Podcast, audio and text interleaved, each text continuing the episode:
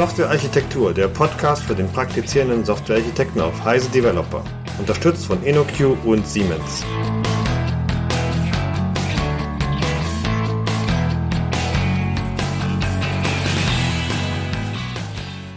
Hallo, hier ist wieder der Softwarearchitektur Podcast von Heise Developer.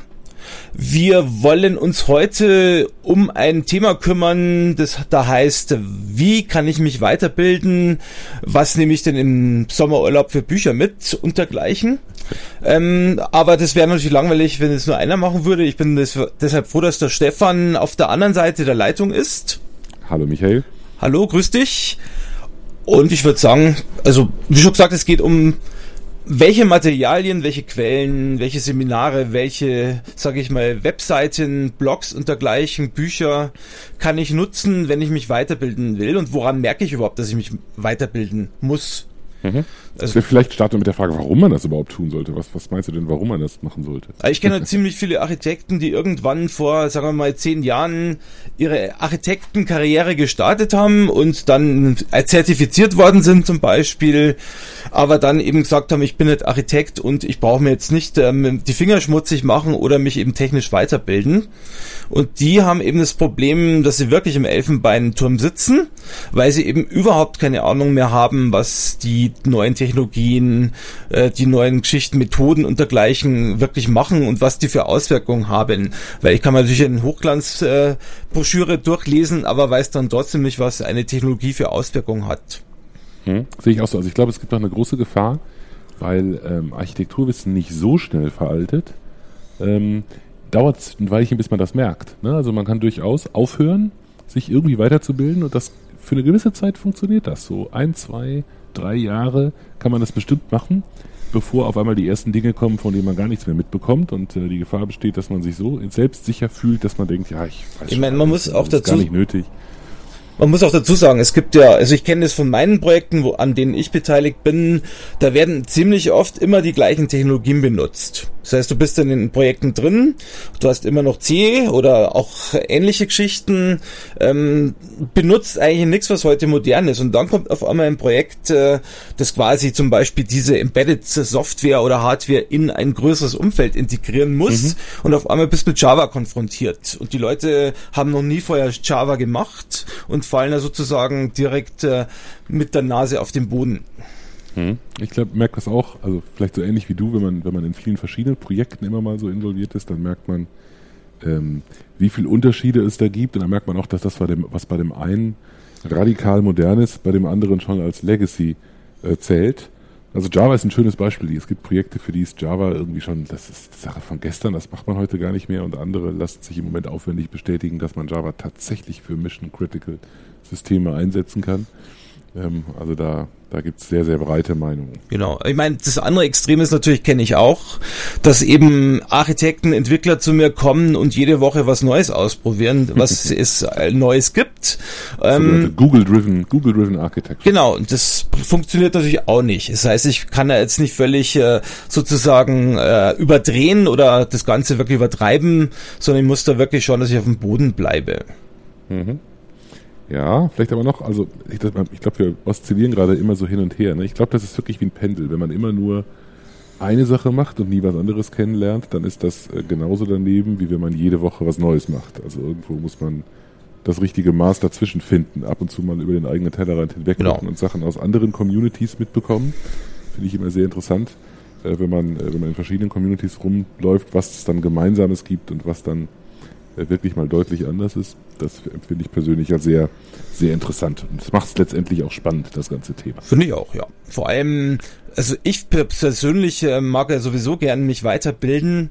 Ähm, mir macht es eher Spaß. Ich glaube, das geht vielen anderen vielleicht auch so. Das ist für mich jetzt nicht irgendwo etwas, was ich unbedingt machen muss und keine Freude dran habe. Also ich glaube, wenn man so ein bisschen Spaß an der Sache hat, dann funktioniert das sowieso eigentlich ganz leicht.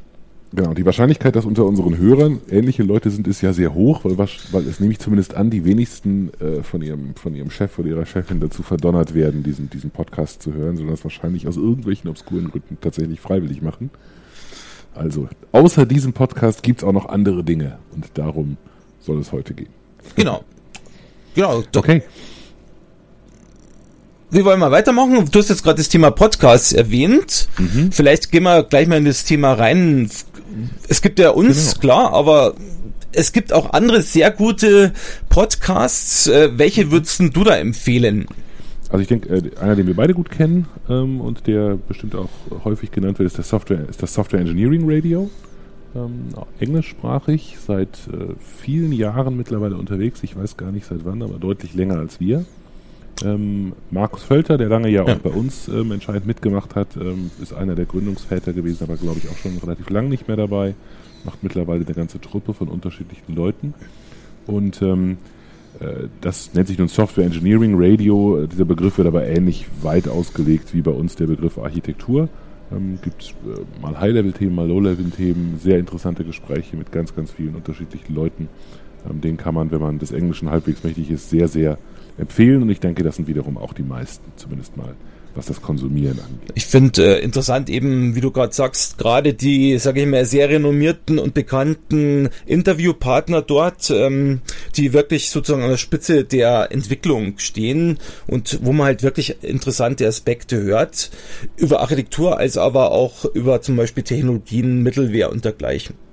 Genau, das finde ich eine sehr, eine sehr gute Sache daran. Also dadurch, dass es halt englischsprachig ist, äh, spricht man ganz oft mit der Originalquelle. Ne? Das tun wir hier tendenziell eher selten, gibt es auch mal, aber eher selten.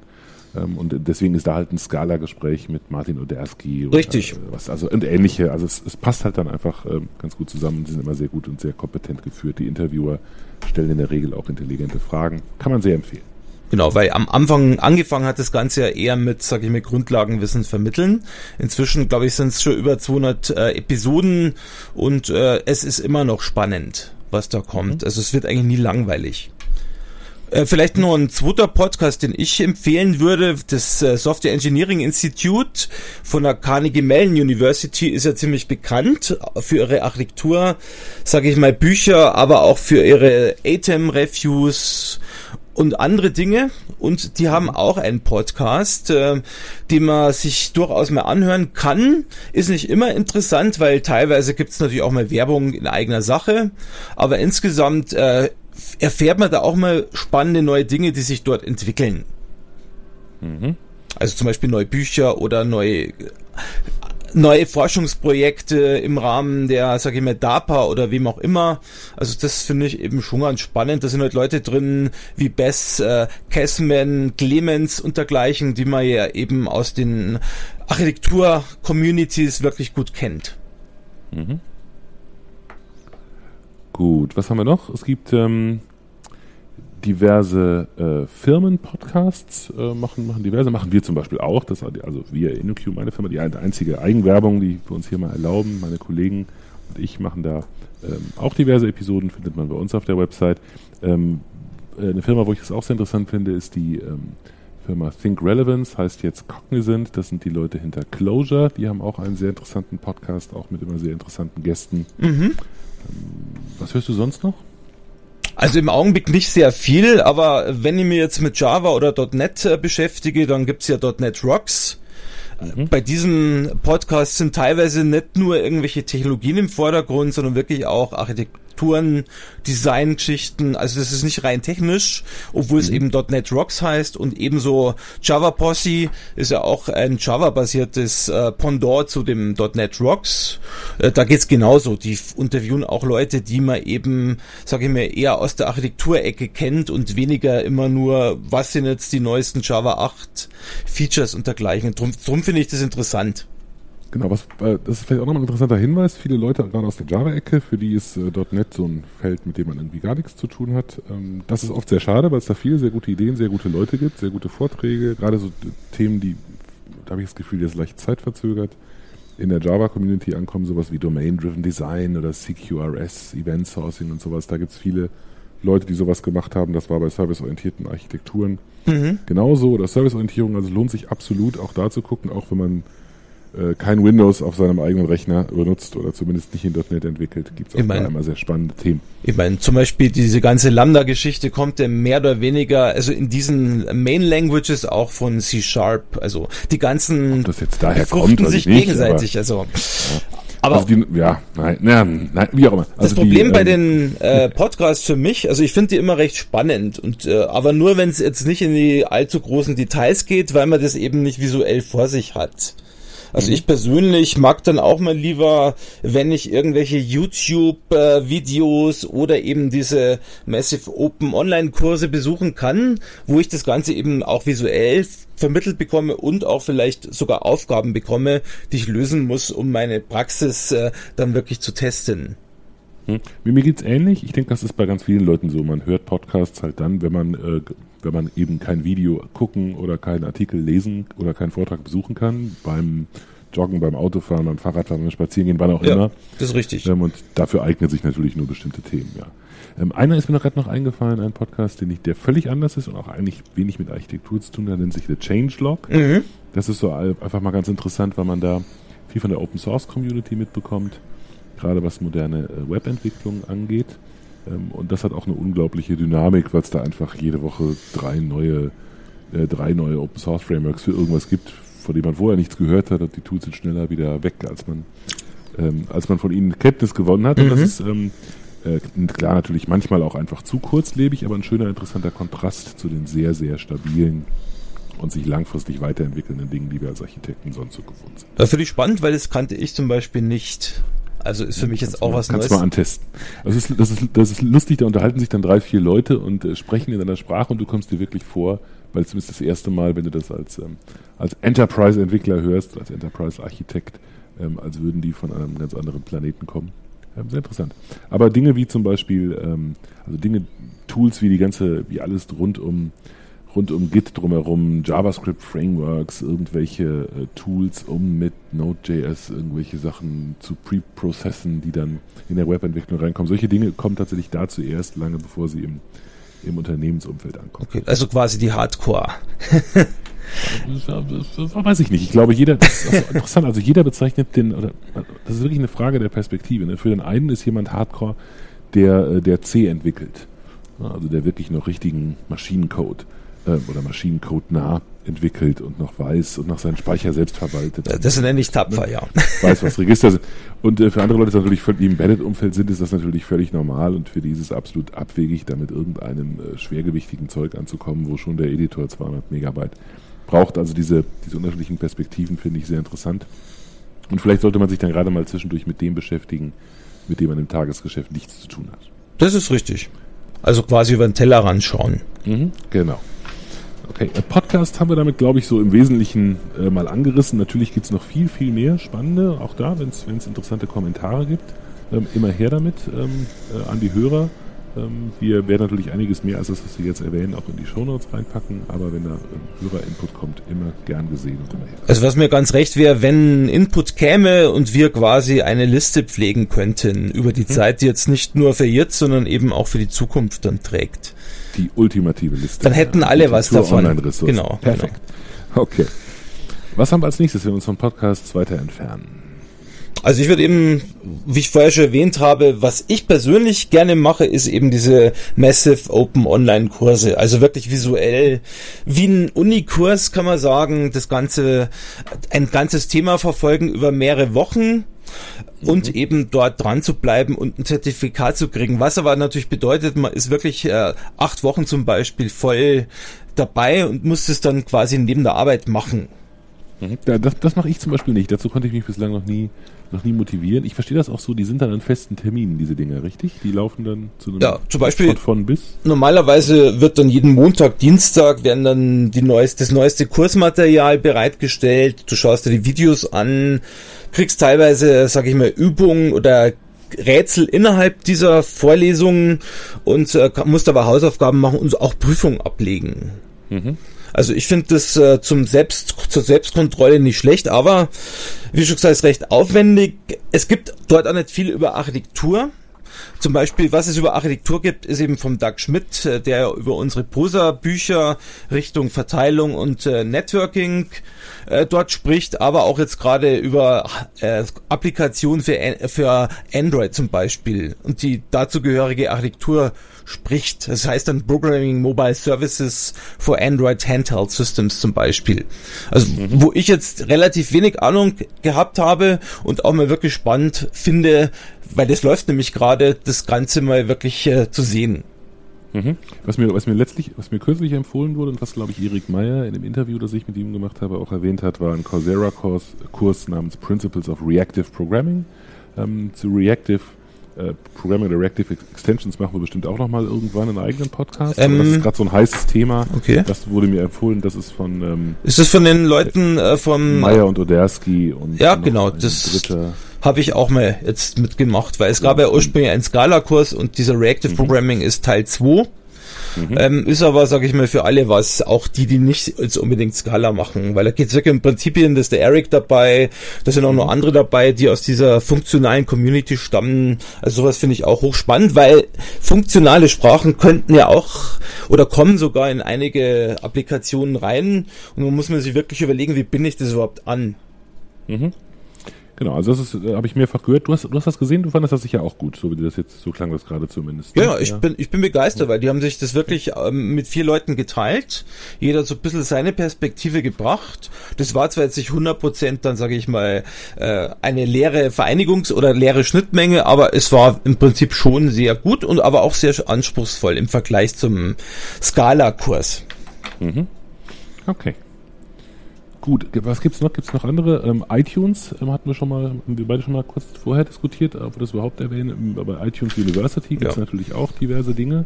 Äh, Habe ich nur mal irgendwann reingeguckt und war von der Qualität irgendeiner äh, aufgenommenen Uni-Vorlesung sowohl inhaltlich als auch von der Produktion her alles andere als begeistert. Ich lasse mal unerwähnt, welche das war. Ähm, aber da gibt es bestimmt auch ja, Ausreißer ja. nach oben und nach unten. Vielleicht habe ich gerade einen nach unten erwischt. Hast du da Erfahrung? Ja, also ich äh, habe jetzt äh, mehrere Kurse von Stanford University gemacht. Die waren alle recht gut. Mhm. Aber das ist quasi nicht unbedingt immer der Fall. Es gibt zum Beispiel auch von MIT, was ja ziemlich, äh, sag ich mal, High-Level und sehr bekannt ist und äh, quasi sehr gute Experten hat, gibt's auch unter Umständen mal Software Engineering äh, Kurse, die eben eher langweilig sind. Nicht weil weil jetzt das so langweilig wäre, sondern weil das quasi von 100 Metern Entfernung äh, gefilmt wurde und man fast nicht erkennen kann, was da an die Tafel geschrieben wird, weil die eben diese ganzen Geschichten nicht äh, verwenden, die man eben bräuchte, um das Ganze besser zu visualisieren. Mhm. Das ist, glaube ich, bei, bei Coursera anders. Die sind ja von vornherein ex, ex genau. daraufhin produziert, genauso konsumiert zu werden. Genau. Wer übrigens da, sich dafür interessiert, auch mal sowas zu machen, also selber zu lehren, ich glaube vom Doug Schmidt kann ich auch mal als Link angeben, gibt sogar einen ähm, Kurs, wie man einen Coursera-Kurs äh, mhm. vorbereitet. Also für wen das interessant ist, der soll dann mal bei uns in die Shownotes reinschauen. Mhm. Okay. Ich meine, es gibt ja auch einiges auf YouTube. Ich weiß nicht, ob du da öfters mal reinschaust. Also ich schaue halt Präsentationen. Wir können ja dahin mal, mal hinhüpfen oder so ein bisschen noch bei einem anderen Thema. Also ich, also ich bin jetzt oft Präsentationen an. Okay, also bei Konferenzen. Mhm. Weil ich tatsächlich dann im Gegensatz zu dem Konferenzbesuch tatsächlich, wo ich das, ich bin ja genauso wie du auch viel auf Konferenzen, da gehe ich natürlich auch in, in entsprechende Talks mal rein.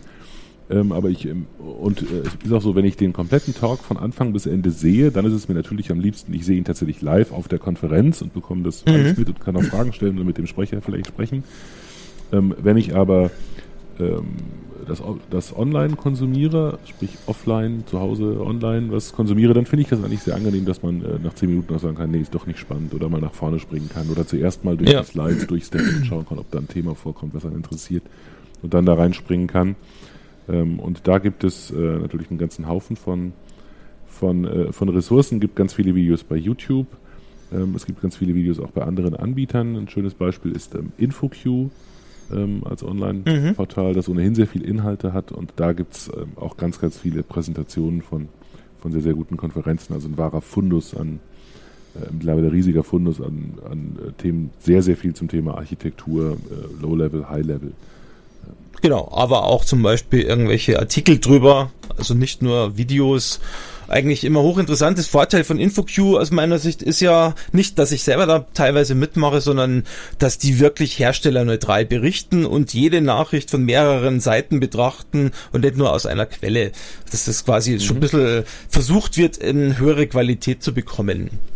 Genau, war, war ich ja auch lange, dann gab es eine Diskussion, ist das jetzt, äh, ist das Zufall, dass das Ding InfoQ heißt oder ist das irgendwie InfoQ, InnoQ, was auch immer, war natürlich nicht, war, war nur purer Zufall. Ähm, InfoQ ist, ähm, finde ich auch sehr interessantes Ding. Ich sage immer, the Server-Side in gut. Gibt es das Serverside.com eigentlich noch? Das war früher mhm. immer mein, mein Keine Ahnung. Lange nicht mehr drauf geguckt. Genau, hast du noch andere äh, ähm, Videoempfehlungen? Ja, YouTube ich, und Co., äh, andere Dinge? Also ich habe zum Beispiel, ähm, das ist zwar ein bisschen älter, und zwar vom Simon Brown, wo er auf die Rolle des Software-Architekten eingeht. Da gibt es also auch ein Video drüber. Gefällt mir sehr gut, weil er da mal wirklich beleuchtet, was sind jetzt die Verantwortlichkeiten eines Architekten. Mhm. Ähm, hat, es gibt mehrere Parts dafür, wobei ich bisher nur Part 1 gesehen habe oder nur Part 1 gefunden habe, muss ich dazu sagen. Was ich auch recht gut fand, war eben, äh, teilweise gibt's vom Credit Butch äh, kürzere Videos. Zum Beispiel, warum braucht man überhaupt Engineering? Also IBM-Videos, die aber nicht immer, sage ich mal, neutral natürlich sind. Oder der Scrum Pioneer, der Jeff McKenna, hat auch ein sehr unterhaltsames Video bei Vimeo äh, hinterlassen, das quasi äh, dieses bewusste Softwareentwicklung mit Architektur beschreibt. Also wo man eben nicht sagt, Architektur wächst automatisch, sondern was hat denn Architektur für einen Anteil in einem agilen Umfeld? Mhm. Ähm, jetzt haben wir ganz, ganz viel, sowohl bei Podcasts als auch bei den Videos haben wir ganz, ganz viele äh, englischsprachige Ressourcen angesprochen. Ähm, ich denke, dass das wird sich nicht vermeiden lassen. Ich glaube, wir konsumieren beide sehr viel englischsprachige Dinge ja. ganz allgemein. Ne? Ähm, es gibt aber durchaus auch äh, Deutsches. Zum Beispiel haben die, haben die deutschen Konferenzveranstalter, ähm, kann ich jetzt nicht alle aufzählen und irgendwie auf die Füße treten, aber mal so wenigstens die ähm, die Six Datacom ist der Veranstalter der OOP und der SICON und die S&S, das sind die Veranstalter der JAX. Konferenzen äh, haben durchaus auch Videos von, von Konferenzpräsentationen ähm, online. Mhm. Ähm, und da sind natürlich dann auch ganz viele, ganz viele deutschsprachige dabei. Ähm, bestimmt auch welche von dir und mir, vermute ich, wobei wir das mit der Eigenwerbung nicht völlig übertreiben sollten. Also das sind auch die Top-Leute dabei, zum Beispiel Adam auch, Bien. Genau, wir, wir und die Top-Leute. Genau, also wirklich gute Leute, von denen man dann auch was lernen kann, ähm, finde ich ganz gut. Und das ist eben werbefrei, weil natürlich diese Vorträge wurden ja. jetzt nicht für den Konferenzveranstalter geschrieben, sondern für die wirklich für die für die äh, Besucher. Mhm. Also finde ich auch, aber es gibt, es gibt relativ viel deutsche Sachen, nur dummerweise schreiben die meistens auch Englisch. Das ist ja so ein bisschen das Problem. Also selbst die genau, deutschen genau, Autoren. So, ja. beim Schreiben hat sich das ziemlich durchgesetzt, finde ich auch. Ähm, ich mache auch meine, weiß nicht, wie du es machst, ich mache auch alle meine Folien immer auf Englisch, sehe ich auch ganz ja, mache ich auch so, ja. Folien, die dann, die dann Deutsch sprechen. Ähm, und es ist für diejenigen, die das, die das, äh, die das Deutsche stark bevorzugen, noch, noch ganz gut, dass die dass die Konferenzorganisatoren häufig äh, das gerne noch in Deutsch nehmen, auch wenn die, wenn die Sprecher das auch in Englisch, auf Englisch machen könnten. Wobei ich glaube, dass das so ganz langsam sich ändert. Ähm, vielleicht überhaupt die Frage zum Thema Konferenzen. Auf welche, welche Konferenzen können wir denn nennen? die für Architekten interessant sind? Also überlegen wir mal, also ich besuche halt immer ein paar der Konferenzen, die jetzt in dem Architekturumfeld sich abspielen. Da gibt es eine Konferenz, die direkt nur mit Architektur beschäftigt ist. Die nennt sich Software Architecture oder Software Architect in England, UK. Mhm. Ähm, was mir da war aufgefallen ist, dass es teilweise recht technisch ist, dass die quasi Architekturthemen teilweise wirklich äh, eher durch Technologiethemen ersetzt haben. Ich weiß nicht, wie es heute ist. Das war halt mal vor zwei Jahren oder drei Jahren der Fall, als ich dort war. Aber insgesamt ist es äh, wirklich die einzige Konferenz, die sich wirklich nur auf den Architekten fokussiert. Wenn man jetzt mal von der SICON absieht, die ja auch mal Architekturtage hatte aber ich möchte jetzt da keine Eigenwerbung machen. Ähm, andere Konferenzen sind entweder akademisch oder sie sind praxisorientiert. Es gibt zum Beispiel in den USA die Saturn-Konferenz. Das wird eben von den Leuten von der CMU SEI, von dem Software Engineering Institut veranstaltet und richtet sich eher an den Praktiker. Das sind halt so Themen wie Design Depth, also auch fortgeschrittene Themen äh, schon dabei, über die man sich informiert oder wie bilde ich meine Architekten aus. Also ist schon recht interessant und im Gegensatz dazu, der Kontrast sind eben so, das eine nennt sich Wixer, das andere ist, glaube ich, äh, ECSA, das sind halt die Konferenzen in Europa und weltweit, die sich mit Architekturen beschäftigen, aber eher auf dem architektonischen Umfeld. Also da war quasi akademischen als, Umfeld. Da hatte ich quasi mal vor wirklich äh, einen Vortrag über die industrielle Praxis gehalten und bekam dann ein Keynote und bekam dann eben tolles Feedback zurück, weil das hätte man alles noch nicht so gesehen und das wäre super. Also es sind wirklich zwei völlig verschiedene Welten. Die einen Konferenzen, die eher an den Praktiker richten, die anderen, die eher für die Akademiker relevant sind. Hm, genau, dann gibt es auf den, auf den Konferenzen, auf denen wir typischerweise auch so rumhüpfen, du und ich, gibt es solche Dinge wie äh, Architekturtage oder ein Architekturtrack Genau. oder zu bestimmten Architekturthemen-Tracks, also die OOP wären Beispiel, die Seacon hast du schon erwähnt, ähm, die JAX und WJAX, ähm, die GoTo ähm, Genau. finde ich, äh, finde ich ganz gut, waren wir auch schon beide, ähm, gibt es jetzt auch in Deutschland, ähm, äh, ursprünglich gestartet in London, aber die gibt es auch in San Francisco. Ähm, die, äh, die JAX ist mittlerweile auch in England vertreten, Mhm. in den USA glaube ich im Moment nicht. Ich meine, was nur in Ähm, England gibt, ist die ARCO. Ich weiß nicht, ob du die kennst. Die war eigentlich ursprünglich mal die C++ User Group. Ähm, und da waren halt früher nur C++-Experten dabei. Und heutzutage machen, haben die wirklich ein breiteres Feld. Software Engineering, Technologien, Architektur. Da ist halt ein Uncle Bob mal dabei, äh, der Kevlin Henny, der ja auch aus der Architekturwelt bekannt ist. Und äh, verschiedene Leute, Michael Feathers, also Leute, die ich wirklich für sehr gut halte, ähm, die dort eben vertreten sind. Genau, und letzte, die ich noch erwähnen würde, wäre eine QCon. Ist auch eine meiner Lieblingskonferenzen, war ich auch schon, ich auch schon ganz oft. Ähm, genau, die GoTo in London heißt QCon, weil es eben eine QCon und keine GoTo ist. Ähnliche Organisatoren, aber da ist halt eine Verbindung zu InfoQ mit dabei. Ähm, da äh, haben wir uns, haben wir beide uns auch schon häufiger Ja. rumgetrieben. Aber es gibt auch Leute, die was, die was wissen und da trotzdem hingehen, obwohl wir da sind.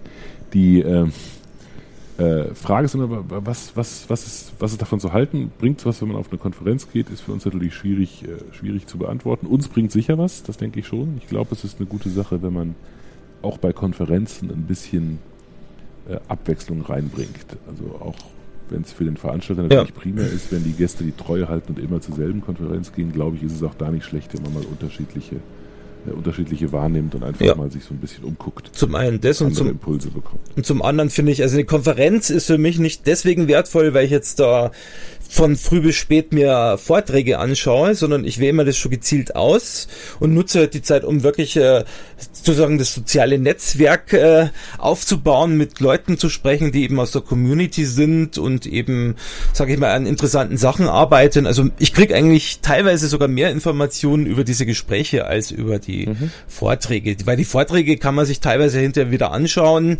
aber diese persönlichen Gespräche gibt's halt nicht nochmal. Genau, deswegen finde ich es auch überhaupt, also ich finde, das mindert den Wert einer Konferenz in gar keinem, auf gar keine Art, wenn man später die Videos äh, der, der, der, Talks ansehen kann, weil man eben trotzdem nicht auf der Konferenz war. Das ist was anderes. Ich meine, teilweise interagieren. gibt's ja, sage ich mal, Vorträge, die ich eben vom Guy Steele zum Beispiel, der hat vor 10, 15 Jahren mal was, äh, eine Growing Keynote auf der Upsler gegeben über die, sage ich mal, Entwicklung von Programmiersprachen, kennst du sicher auch. Mhm. Das schaue ich mir heute, da war ich selber, genau, da war ich selber mit dabei, aber das schaue ich mir heute noch an, weil es eben wirklich spannend ist, äh, was der da erzählt und äh, wirklich, äh, sage ich mal, sehr unterhaltsam. Genau. Ach, ich- Was ich auch schon gemacht habe, ist die Kombination aus beidem, worüber wir jetzt gesprochen haben. Bei InfoQ kann man die, äh, die Videos online ansehen oder man kann sich die Folien herunterladen oder man kann sich ein MP3 herunterladen. Ähm, und äh, das geht nicht bei allen Sprechern, aber bei einigen, zum Beispiel Michael Nygaard, ein großer Favorit von Mhm. mir, den, den mag ich sehr gern. Ähm, der spricht so, ähm, so ausgereift, klar und in ganzen ordentlichen Sätzen. Ähm, den kann man also, da kann man problemlos das MP3 ohne die Folien ähm, äh, konsumieren und das sozusagen als Podcast-Ersatz nutzen. Genau, ja. Kann man auch sehr empfehlen. Sehe ich auch so, Okay. ja. Ja gut, jetzt, welche Möglichkeiten habe ich jetzt noch, mich weiterzubilden? Also abgesehen jetzt von Seminaren, da gibt's eben Tausende, da glaube ich, brauchen wir, lassen wir jetzt weg. lassen wir jetzt sagen. weg, genau. Äh, was würdest du sonst noch als für dich wichtig äh, im Sinne der Weiterbildung oder der auf dem neuesten Stand bleiben, sag ich mal, ähm, Perspektive Also, äh, sehen? Also bei mir ist natürlich äh, wahrscheinlich ähnlich wie bei dir ähm, ganz, ganz viel äh, online. Also es gibt natürlich ähm, natürlich einen Haufen von, von Büchern, die man auch, äh, die man auch haben sollte, Klassiker, die man haben sollte, neue, die herauskommen, die sich auch lohnen zu erwerben, aber auch die findet man in der Regel ja über irgendeinen Verweis von irgendwoher. Ähm, ähm, also die, die, die, Konsumtion, der Konsum von, Mhm. von Online, ähm, Online-Ressourcen spielt bei mir sicher die größte Rolle. Ähm, ich habe immer noch eine sehr starke, eine sehr große Liste von, äh, von, von Blogs und anderen Dingen, denen ich per RSS folge. Das Okay. ist wahrscheinlich mittlerweile antik, macht, macht sonst keiner mehr. Ähm, aber der größte Anteil kommt sicher über Twitter. Ähm, ich bin ein sehr aktiver Twitter-Nutzer, auch, auch passiv, nicht nur aktiv, weil ich alle ständig voll schwätze, sondern auch, ähm, sondern auch passiv im Sinne von, dass ich ganz vielen Leuten folge, die mich interessieren.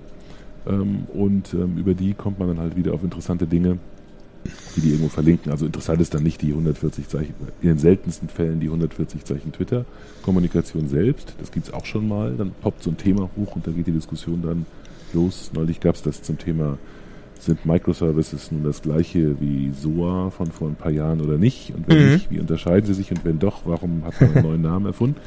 Und da gab's dann also schon eine sehr interessante Diskussion mit einer ganzen, einer ganzen Reihe von Leuten, die ich sehr schätze. Ähm, und das ging dann tatsächlich auch mal in 140 Zeichen. Aber das ist die Ausnahme. Normalerweise ist es so, dass dann irgendjemand auf irgendwas verlinkt. Und ähm, da ist es dann eher so, dass ich, ja, ich kann jetzt wirklich hunderte von Leuten sagen, aber es gibt so ein paar Figuren, so ein paar Leute, die wir auch schon zum Teil erwähnt haben, die als äh, Personen auftauchen, ähm, die ich dann interessant finde. Ähm, zum Beispiel so ein, so ein Uncle Bob hast du genannt. Genau. Ähm, Steve Winoski. Robert Martin, Steve Winoski, Michael Neigart haben wir schon erwähnt, äh, Clemens Wastas ist ein Deutscher, der bei Microsoft ist, finde ich auch immer sehr gut.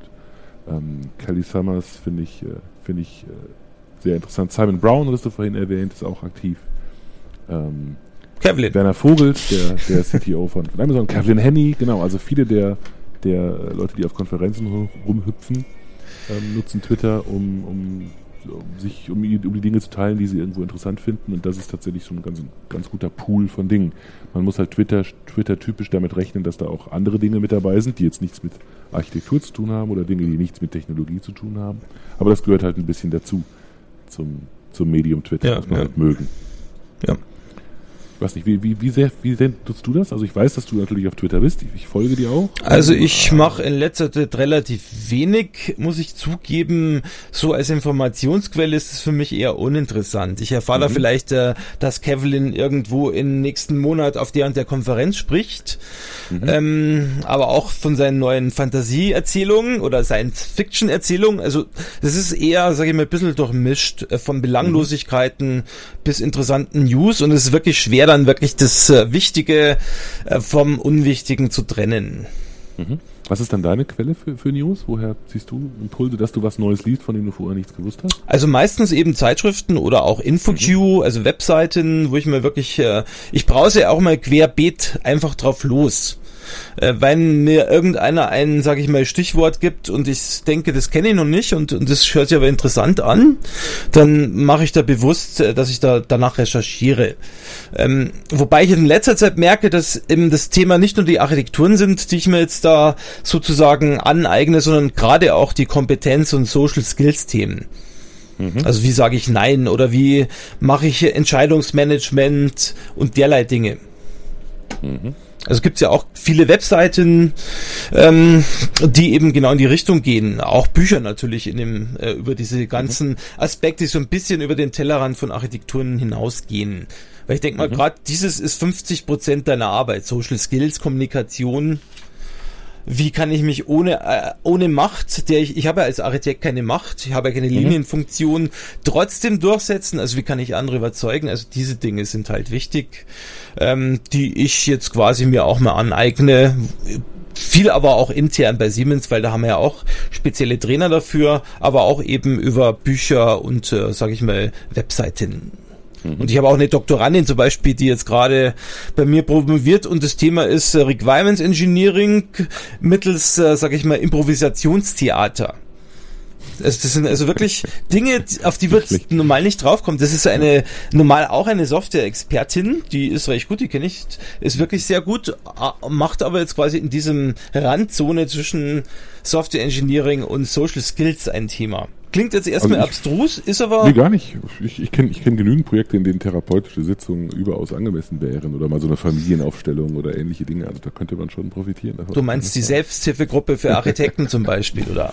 Ganz genau. ja, ja, ja. Also und hauptsächlich natürlich Bücher, weil ich äh, schau mal, ich kriege ja immer dauernd, weil ich ja Java Spectrum mache, Angebote, irgendwelche Bücher zu rezensieren, dann bekomme ich ja quasi Dutzende von Mhm. Ja, und die- Büchern die- die pro, liest- pro Monat. Die liest du dann alle? Die lese ich nicht. Äh, also manchmal mache ich es wirklich so, dass ich Bücher review für die Verlage. Um mhm. ihnen zu sagen, ist das das Thema, das man tun soll? Ist es vom Buch her, sag ich mal, haben die die richtigen Kapitel drin oder ist da irgendwas eher holprig? Äh, da bin ich dann gezwungen, wenn ich das zusage, dass ich das dann wirklich lese. Oder auch Freunde, die Bücher schreiben, äh, wo ich dann Vorwort mache oder eben dann nur mal drüber lese und äh, Feedback gebe. Aber auch Bücher, zum Beispiel eben äh, äh Eric Evans, Domain Driven Design, habe ich vor kurzem noch mal gelesen. Mhm. Weil ich äh, immer noch sehe, ich habe da gewisse Punkte, die mir jetzt eben nicht immer in den Kopf kommen. Also solche Dinge lese ich natürlich schon durch, aber meistens nicht von Seite 1 bis Seite 100, sondern wirklich eben gezielt. Wenn ich irgendwas suche, dann gehe ich da gezielt rein. Okay, jetzt sind wir bei Büchern aber angekommen, also lass uns doch vielleicht einfach jeder mal so drei, drei Bücher erwähnen. Wir können unmöglich alle aufzählen, wir haben, haben schon vorher gesammelt, festgestellt, wir sprengen jeden ja. Rahmen und wir listen die sicherlich in den Shownotes auf, da tut's nicht weh. Aber ähm, vielleicht fallen dir so ein paar ein. Eins hast du ja schon genannt, Eric Evans, Domain Driven Design. Genau. Andere, die du ja, im Moment ja, ja, also gerade eben äh, Software Architecture and Practice, da gibt es inzwischen die Second Edition, eben Best Clemens Casman, äh, weil die haben für mich relativ interessante, sage ich mal, Topics für Architekten, die eben von nicht funktionalen Eigenschaften bis äh, Architekturreviews gehen. Also das schaue ich mir schon gerne an oder sowas lese ich mir dann auch durch. Aber auch nicht jetzt wirklich äh, Seite 1 bis 100, sondern wirklich gezielt, weil dafür reicht äh, das Memory eben nicht, um wirklich ein ganzes Buch dann aufzunehmen. Mhm. Ähm, okay. Lass mich noch überlegen. Ja, es, zum Beispiel aber auch Beyond Software Architecture vom Lukomen finde ich recht interessant.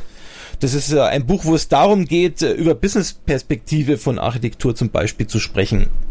Mhm. Und das wären jetzt die Bücher, die ich jetzt auf eine Insel mitnehmen würde. Ich würde weder Goff mitnehmen, Gang of Four, weil das kenne ich schon in- und auswendig, noch unsere Bücher, weil du meinst die, die kenne ich eben schon auswendig, das ist langweilig, mhm. habe ich nichts davon. Also ich würde eher die genannten Bücher mitnehmen. Ja, also ich habe so ein paar, äh, ich auch genannt, genannt habe, die Posa-Bücher hätte ich genannt, also Pattern Oriented Software Architecture, bei dem du ja Co-Autor bist, verlinken wir sicher auch, finde ich auf jeden Fall eine wichtige Sache. Ähm, es gibt ein Patterns of Enterprise Application Architecture vom Fowler, übrigens auch jemand, den man, den man definitiv, äh, dem man folgen kann, sei es im Blog oder sei es bei Twitter. Ja. Ähm, das, da, mit dem habe ich so ein bisschen, wie mit eigentlich einigen Büchern immer so eine, so eine habe ich so eine leicht ambivalente Haltung. Ich habe das Gefühl, ich lese lauter Dinge, die absolut offensichtlich sind. Ähm, aber das ist vielleicht äh, Quatsch. Erstens äh, stellt man irgendwann fest, okay, das fand ich jetzt nicht offensichtlich, aber den Rest halt, das vielleicht auch nicht, aber den Rest halt. Also alles findet man dann doch nicht offensichtlich. Und vielleicht ist das ja auch gerade wichtig, dass jemand mal das Offensichtliche in klaren Worten aufschreibt. Ähm, was sich andere halt irgendwie im Laufe der Jahre irgendwie zusammengesammelt haben. Ich meine, Martin Fowler ist jemand, der jetzt nicht unbedingt, sag ich mal, neue Technologien erfindet, der stimmt, aber genau. was existiert, zum Beispiel UML oder Refactoring, diese Themen wirklich aufgreift ja. und so rüberbringt, dass es wirklich, äh, sag ich mal, verständlich ist und hinterher sagt man dann natürlich, was hat denn der geschrieben, das wusste ich eh genau. schon vorher. Äh, ja, so trügerische, genau, so trügerischer also Eindruck. Die Leistung wird dann quasi unterschätzt. Also mhm. auch sein DSL-Buch gefällt mir zum Beispiel recht gut ist ja auch eins, ja. die ich jetzt äh, vor kurzem in Anführungsstrichen gelesen habe. Also mhm. er macht schon sehr gute Bücher. Er ist nicht Erfinder von neuen Technologien, aber er erzählt wirklich die Story, die dahinter äh, liegt. Mhm, genau. Was ich auch noch erwähnen würde, ähm, damit, wir mal was, damit wir mal was Deutsches ähm, dazwischen haben, effektive Softwarearchitekturen vom Gernot Starke. Stimmt. Ähm, finde ich ähm, so, also es ist natürlich jetzt sehr, sehr breit angelegt, es geht also nirgendwo wahnsinnig tief unten rein, aber ich finde es so vom, vom, von der Übersicht her ähm, sehr schön. Ich finde ähm, sehr schön das Buch vom, äh, vom Stefan Zörner, Softwarearchitektur und Dokumentieren, da geht es so ein bisschen um strukturierte, systematische Schachspiele. Architekturdokumentation, genau, mit dem Schachspielbeispiel. Sehr schön gemacht, also sehr, sehr konsequent durchgezogen. Ähm, und einer meiner Favoriten ist ähm, ähm, wieder Englisch, Release It von Mike Nygaard. Genau. Ähm, ja. Das ist, glaube ich, mittlerweile auch echt ein echter Bestseller. Ich weiß gar nicht, ob es das auch auf Deutsch gibt, ähm, aber es ist auch auf Englisch sehr, sehr geradlinig zu lesen. Sehr, sehr schön, weil es ähm, ähm, immer so eine wunderbare Abwechslung zwischen, zwischen Mustern und konkreten War Stories ist. Genau, also, finde ich auch recht so spannend. Ja, es liest sich wirklich sehr, sehr angenehm, kann ich, kann ich sehr empfehlen. Und den Rest packen wir in die Show noch. Ähm, ein Buch hätte ich doch noch, fällt mir nämlich gerade spontan ein, und zwar habe ich gelesen von dem Frederick P. Brooks, ich weiß nicht, ob du den kennst, der ist ja von ja. Mythical Man Month und ja, ja, äh, hat mhm. die EBM 360 Hardware Betriebssystem äh, sozusagen äh, entwickelt und hat aber mhm. auch sein Haus designt und andere Dinge und der schreibt ein Buch oder hat ein Buch geschrieben, das nennt sich The Design of Design. Finde ich relativ spannend, weil er da versucht mit Essays äh, wirklich zu überlegen, was haben jetzt eigentlich die ganzen Design äh, Engineering, sage ich mal, Disziplinen gemeinsam oder wo unterscheiden sie sich? Ähm, mhm. Finde ich recht spannend zu lesen, ist aber nicht immer, sage ich mal, einfach, weil er natürlich schon, sage ich mal, verschiedene Dinge aufzählt, die man jetzt vielleicht als reiner Softwarearchitekt nicht unbedingt kennen muss, aber die er quasi in der Building Architecture und dergleichen eben als Analogon sieht oder als Unterschied sieht. Also ich finde es total spannend. Es kommt jetzt mhm. nichts nicht raus. Jetzt hier ist äh, die Essenz aller Engineering-Methoden, aber es bekommen doch einige Punkte raus, wo ich sage, okay, da kann ich aus dem Bereich Bereich äh, Ge äh, Gebäudebau zum Beispiel was äh, verwenden, auch in der Softwarearchitektur. Mhm. Okay. Ähm, Mythical Mammoth ist natürlich sowieso immer ein gutes Buch, ne? das was du gerade erwähnt hast. Das, ähm, äh, aber es ist nicht Architektur, äh, nee, es ist nicht architekturspezifisch. Silver Bullet, das Essay ist glaube ich auch drin in der zweiten oder dritten Auflage von dem Mythical Mammoth. Ja, ne? genau. Da kommt der Begriff, glaube ich, oder die Verwendung des Begriffs in der Architekturszene her. Auch sehr schön. Ähm, eine Sache, die wir vielleicht noch kurz anreißen können, ähm, echte akademische Papers. Ja. Hast du, hast, du eine, hast du eine magische Liste von den deinen drei Lieblingspapers, die du mitnehmen würdest oder die du jedem empfehlen würdest, mal gelesen zu haben? Also ich würde Papers mitnehmen, die jetzt wahrscheinlich keiner mehr kennt. Äh, zum Beispiel ein Paper über Attribute-Grammatiken von äh, Kennedy, Kennedy Warren Algorithmus. Ich bekomme aus dem Compilerbau, das wäre für mich spannend. Ähm, ich würde wahrscheinlich eher weniger Software-Architektur-Papers äh, mitnehmen. Aber was ich mitnehmen würde, wäre definitiv die Diplom, äh, Quatsch, nicht die Diplom, sondern die Doktorarbeit vom Erich Gamma. Weil die habe ich äh, sozusagen als Originaldruck von ihm bekommen und die ist wirklich Ein gut, Lieber. weil die nimmt nämlich eher das Gänger-Vorbuch voraus. Mhm. Und das äh, ist eben anders als das Buch und deswegen eben auch ein bisschen, sag ich mal, äh, interessanter, weil man das Buch eben schon von innen und auswendig kennt. Mhm. Okay. Ähm, ich würde natürlich die, äh, die REST-Doktorarbeit mitnehmen vom Fielding, ist ja klar. Logisch, ähm, ja. Finde ich auch immer noch gut zu lesen. Ist auch interessant, kann man auch das, äh, das letzte Kapitel lesen, wo er so ein bisschen beschreibt, was alles im Web nicht restful ist. Und das ist heute noch sehr, sehr wahr. Also die kann man wirklich immer wieder lesen, immer was Neues finden. Ähm, Finde ich ganz gut. Ähm, es gibt einen schönen Artikel vom, äh, von einem ebenfalls interessanten Architekten, Arnon, Arnon Rotem Algas, heißt der, glaube ich, schwieriger Name. Mhm. Ähm, der, der, hat mal das Peter Deutsch, äh, die Peter Deutsch Statements sehr schön zusammengefasst. Kennst du diese äh, Eight, Eight Fallacies mhm. Geschichte, ne? Also die Dinge, die man glaubt, Eight Network Fallacies, die Dinge, die man glaubt, die in der Wirklichkeit im Distributed Computing Umfeld nicht stimmen. Ähm, so, the network is reliable und, äh, und sowas alles. Ähm, und ich finde ähm, sehr interessant einige der in letzter Zeit rausgekommenen Papers, die so ein bisschen die, äh, die Architekturen bei den großen ähm, Cloud-Anbietern oder bei den großen E-Commerce oder Internet-Properties beschreiben. Also so ein ja. Dynamo-Paper zum Beispiel von Amazon hat ganz, ganz viele Begriffe, vielleicht nicht geprägt, aber ganz, ganz viele Begriffe wieder zusammengefasst und ausgebuddelt. Ähm, da findet man wiederum massenweise Verweise. Wenn man denen folgt, findet man wieder massenweise Verweise. Also die ähm, man stellt dann einfach fest, dass, dass viele Dinge schon seit, äh, also gerade wenn man aus der Industrie kommt wie ich, dann stellt man fest, dass ganz viele Dinge eben schon seit vielen Jahren ja. erforscht sind, dass man vielleicht einfach mal ein Paper von 1975 lesen sollte oder von 1985, bevor man jetzt anfängt, irgendwas neu zu erfinden, als hätte man das gerade ja. sich ausgedacht. Ich finde es aber auch. Ich, ja. Du zuerst. Äh, ich finde es aber auch spannend, mal wirklich bei Firmen, also große Konzerne wie Microsoft, Google, Apple, Apple erfährt man natürlich weniger, aber bei großen Firmen, die in der Software tätig sind, die haben ja meistens auch größere Forschungsabteilungen.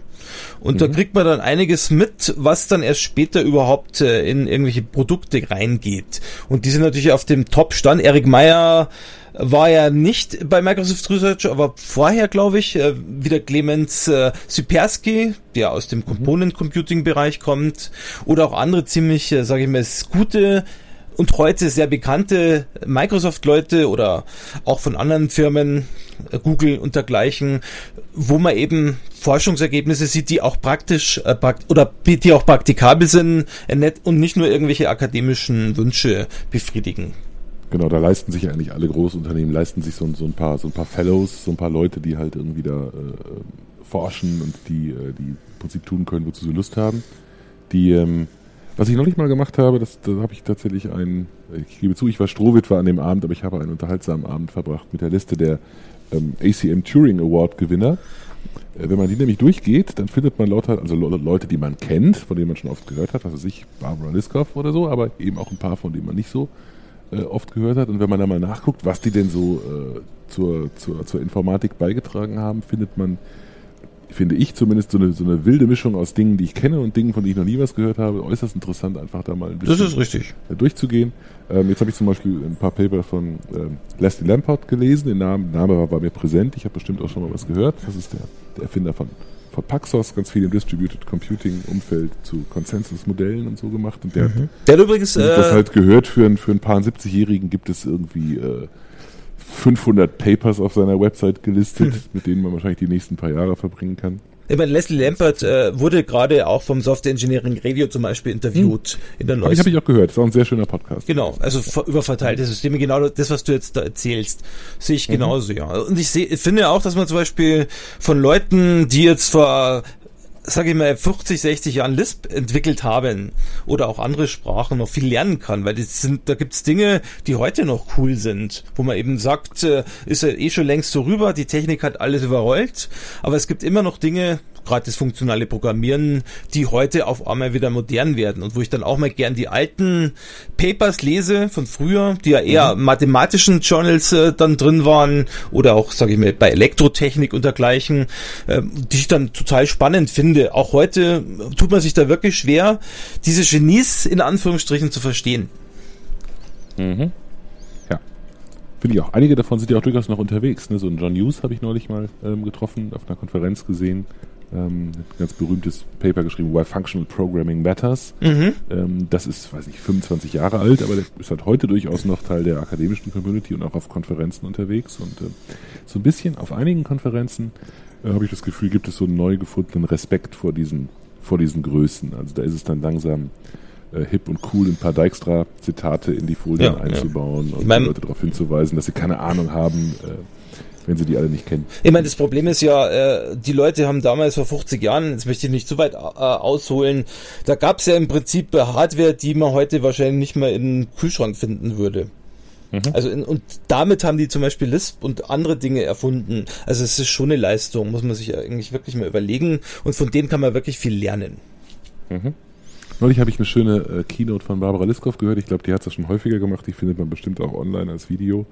Ähm, wo sie am Ende, also wo sie erklärt, was sie so gemacht hat, auch eine ist Turing Award Gewinnerin für die Hörer, die sie nicht kennen, ähm, die dann, äh, die dann so erklärt hat, wie so grundlegende Dinge erfunden wurden, wie zum Beispiel, also wie dann eben Kapselung mit, äh, also erweitert wurde und Date Information Hiding und so alle möglichen Dinge und am Ende äh, sagte sie dann so irgendwann, das wäre jemand ähm, zugekommen und hätte gesagt, das sei doch alles absolut offensichtlich. Das wäre das größte Kompliment gewesen, weil das, was sie und ihr Team sich ja. ausgedacht hat. Weil hinterher ist es immer absolut ja. offensichtlich und vollkommen klar. Ist. Und ich warte aber auch immer noch auf Bände 4 bis 7 von Donald Knuths Art of Computer Programming.